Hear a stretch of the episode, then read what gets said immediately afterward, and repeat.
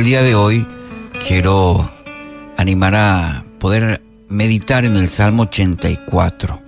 El Salmo 84 no es un salmo de triunfo, es un grito de desesperación. Sí, el salmista anhelaba estar en Jerusalén, adorando en el templo, en presencia del pueblo de Dios. En el versículo 2 del capítulo 84 justamente dice, anhela mi alma y aún desea con ansias los atrios del Señor. No, no está bien claro por qué no puede emprender esta peregrinación que hacía el pueblo a Jerusalén. Las circunstancias de la vida parece, parecen haber conspirado para frustrar el deseo de su corazón. Y en ese contexto, es que encontramos el Salmo 84. Y en este breve capítulo, el salmista se refiere a la bendición tres veces.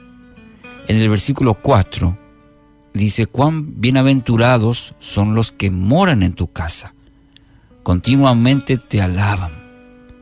En el versículo 5 también encontramos otra, otra expresión de bendición de bienaventuranza. Dice en el versículo 5, cuán bienaventurado es el hombre cuyo poder está en ti, en cuyo corazón están los caminos a Sión. Y en el versículo 12, cuán bienaventurado es el hombre que en ti confía. La buena vida no se trata de tener todo lo que deseamos, se trata de tener a Dios de tener a Dios en el corazón, en nuestra vida. Incluso si estamos en medio de lo, de lo que no anhelábamos, en una situación que no estaba prevista, por decir de otra manera.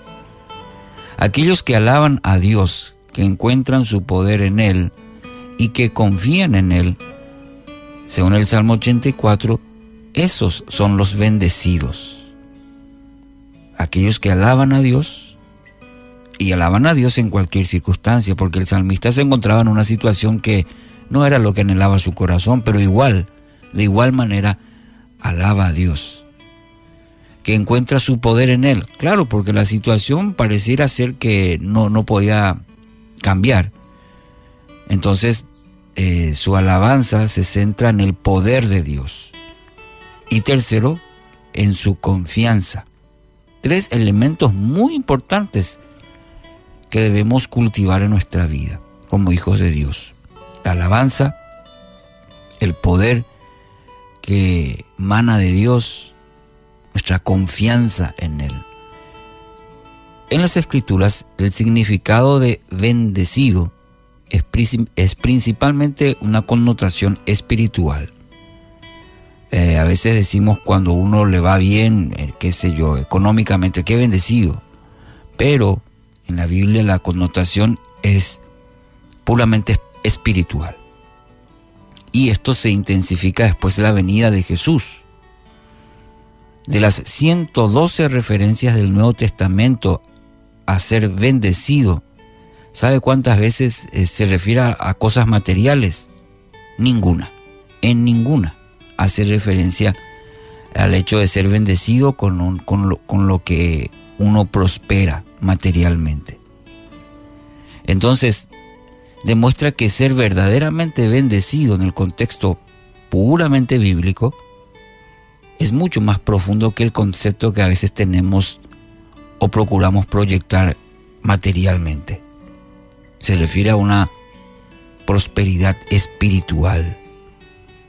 Cuán bendecidos son realmente no aquel que lo que posee, que decimos que Dios lo bendijo, sino aquellos que en toda circunstancia de la vida pueden alabar a Dios, encuentran su poder en Él y confían en Él. Esos son los bendecidos.